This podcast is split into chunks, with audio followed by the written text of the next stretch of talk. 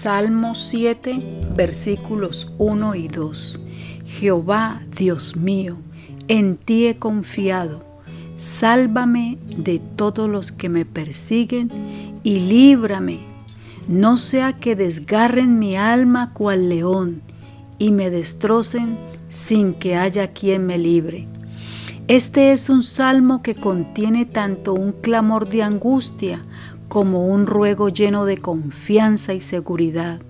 Podemos ver en cada salmo el carácter y las emociones de David, a pesar que era un hombre de Dios con un gran llamado, pero tan humano como nosotros los seres humanos, con altibajos.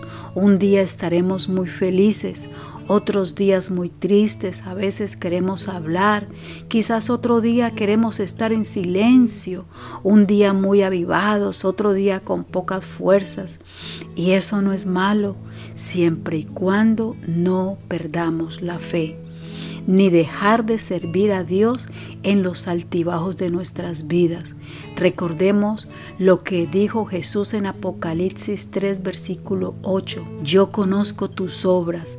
He aquí he puesto delante de ti una puerta abierta, la cual nadie puede cerrar, porque aunque tienes poca fuerza, has guardado mi palabra y no has negado mi nombre. Dios nos permite perder las fuerzas, pero nunca perder la fe. David nunca ocultó sus sentimientos ni sus temores frente a sus enemigos y siempre le expresaba a Dios la intranquilidad frente al adversario, pero no dejó que sus temores lo controlen. Él reconocía a Dios como su refugio y su confianza. Esa es la clave para ser librados del mal. Nunca dejaremos de pasar por situaciones adversas, pero Jesús nos enseñó en la oración del Padre nuestro a orar para que Dios nos guarde contra nuestros enemigos. Mateo 6, versículo 13 dice, y no nos metas en tentación, mas líbranos del mal, porque tuyo es el reino y el poder y la gloria por todos los siglos. Amén. Dios no evitará el mal en nuestras vidas, pero sí nos dará la victoria contra el mal. David menciona en el versículo 2, no sea que desgarren mi alma cual león y me destrocen sin que haya quien me libre. En primera de Pedro 5:8 dice que el diablo es como un león rugiente y anda alrededor buscando a quien devora.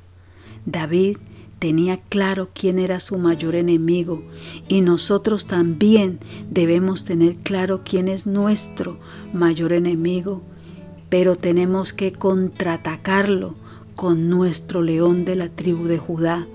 Juan en Apocalipsis 5, versículo 5 dice, y uno de los ancianos me dijo, no llores, he aquí que el león de la tribu de Judá, la raíz de David, ha vencido para abrir el libro y desatar sus siete sellos.